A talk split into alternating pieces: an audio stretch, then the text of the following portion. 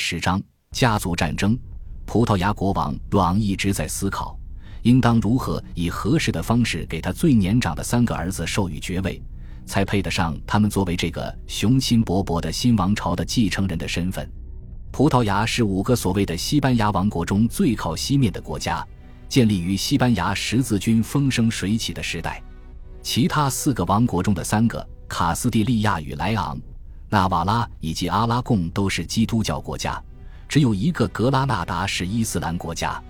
一个多世纪以来，一群群坚强、热诚的武士得到在进军圣地中途停留的北欧十字军的些许帮助，为了在安达卢斯这片旧土上创立新的国家而战斗。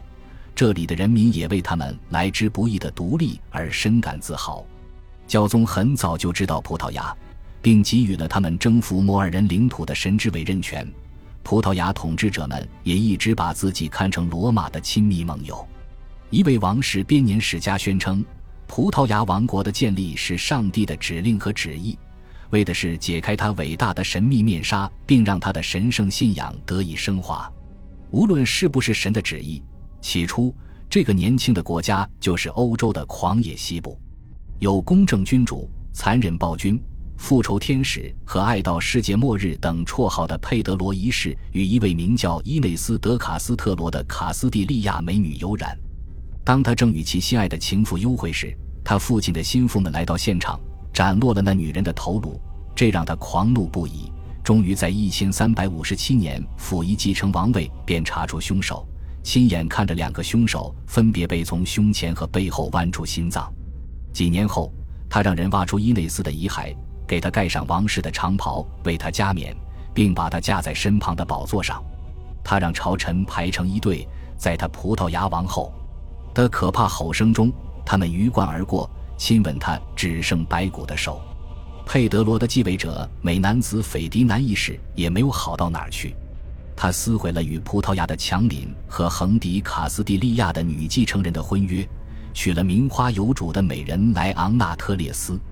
莱昂纳有一长串惊人的犯罪记录，最初是影射姐姐不贞，又是姐夫谋杀了自己的妻子，事后又得意忘形地宣称一切都是自己编造的。后来他又开始与人通奸。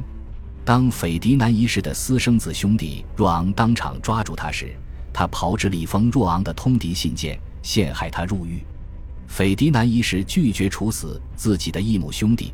莱昂纳就在行刑令上伪造国王的签名，幸亏玉立怀疑其中有诈，拒绝执行，才让若昂逃得一死。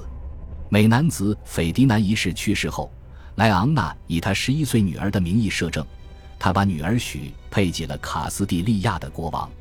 很难说葡萄牙人更恨自己的王后还是卡斯蒂利亚人，因为无论如何，两者都公开联盟了。葡萄牙人爆发了叛乱。求助于唯一与外国无染的王室血脉，若昂是个私生子，继承王位的机会微乎其微。但他体格强健，下巴突出，看起来国王派头十足。他挺身而出，攻入王后的宫殿，手刃了他的情人。国民议会奉他为王，他前去咨询一位圣洁的隐士，可见若昂不仅爱国，还是个虔诚的教徒的意见，而后接受了王位。卡斯蒂利亚把他的当选视为宣战，入侵了葡萄牙。同一年，也就是一千三百八十五年夏天，若昂的军队以一敌七击溃入侵者，确保了葡萄牙独立国家的地位。新王朝需要一位王后，若昂把目光投向了英格兰。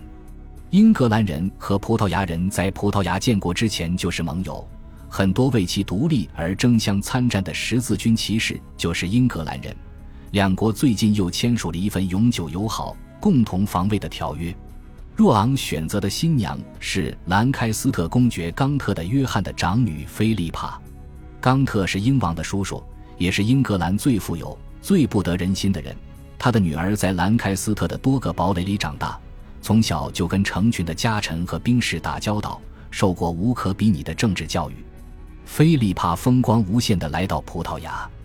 但这场婚姻开始的并不顺利，若昂在婚礼当晚未能到场，一位朝臣爬上了菲利帕的床，试图与他达成协议，两人中间放了一柄贞洁之剑。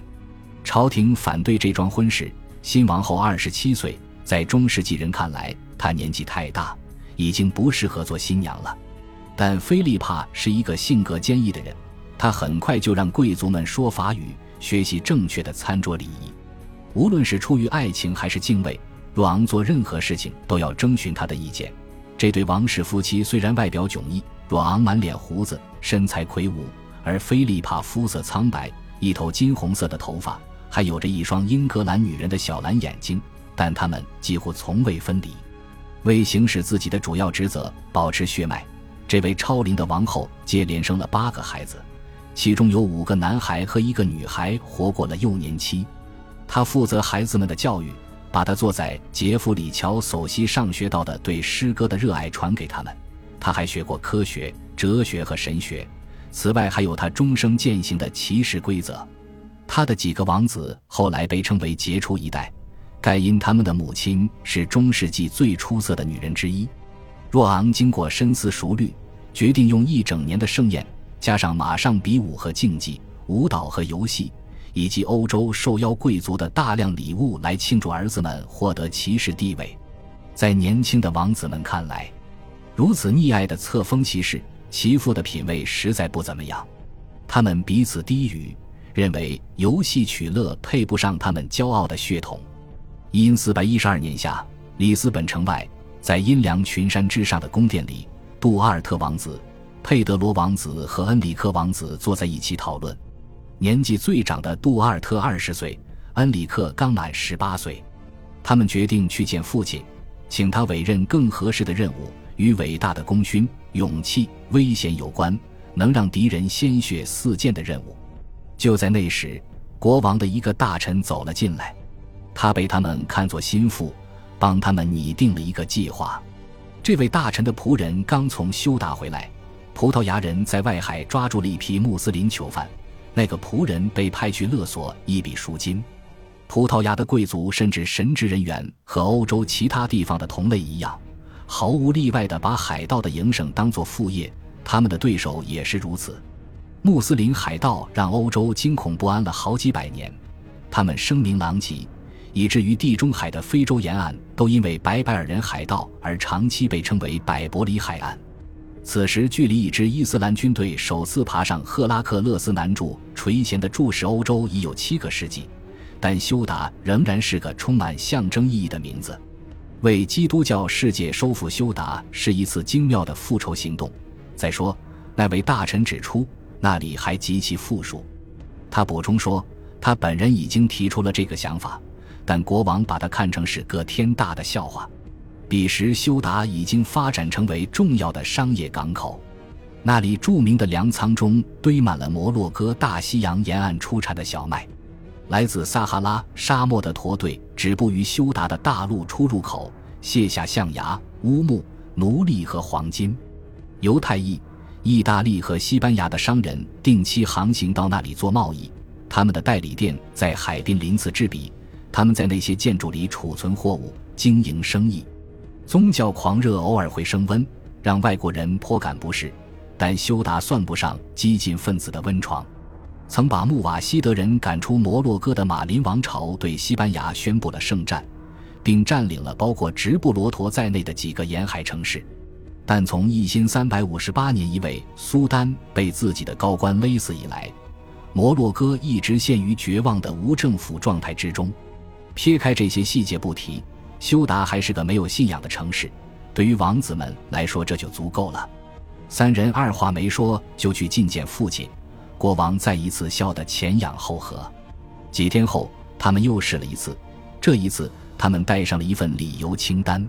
他们指出，进攻修达可以让他们在一场真正的战役中证明自己。这场战役还可以让本国的贵族练习其骑士技能。自从把摩尔人驱逐出去，并与卡斯蒂利亚缔结和平以来，他们没有了与之战斗的外敌，战斗技能已日渐生疏，这对国家有百害而无一利。如最年长的杜阿尔特所说：“战争是对操练武器极好的练习，因为缺乏这种锻炼，很多民族和王国消失了。这也可以让我们的臣民多点忧患意识，以免死于安乐。此外。”葡萄牙有一百万上下的人口，大部分生活在乡村，国家太小太穷，无力支持骑士阶层的奢华作风。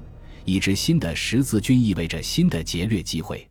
对于这些在敬畏上帝的骑士制度熏陶下长大的人来说，同样重要的是，这可以向世界证明，葡萄牙对异教徒的憎恨至少不亚于任何基督教国家。若昂本人此前一直担心，如果没有其他渠道发泄精力，他那些身经百战的骑士们会彼此攻击。即使如此，他还是慎重地召来了忏悔神父。学者和参事，他说：“他希望了解征服修达能否为上帝效劳。”自从十字军的全盛期以来，基督教神学家和法学家对于教宗是否有权自称世界的主宰，对非基督徒予以管束，以及批准开战征服后者渐生疑窦。至于基督教国王是否有权对没有直接威胁的异教徒国家发动战争，他们同样没有把握。反战阵营指出。经书中认为应该通过传道而不是武器来让他人皈依，罗马教廷自然持不同观点，因为他仍在试图摆脱十四世纪教派分裂造成的影响。教廷总是积极支持那些愿意把教宗的特权付诸行动的统治者，有几次还向葡萄牙人颁布了教宗的诏书，授权他们随时开辟对抗伊斯兰教的新战场。感谢您的收听。喜欢别忘了订阅加关注，主页有更多精彩内容。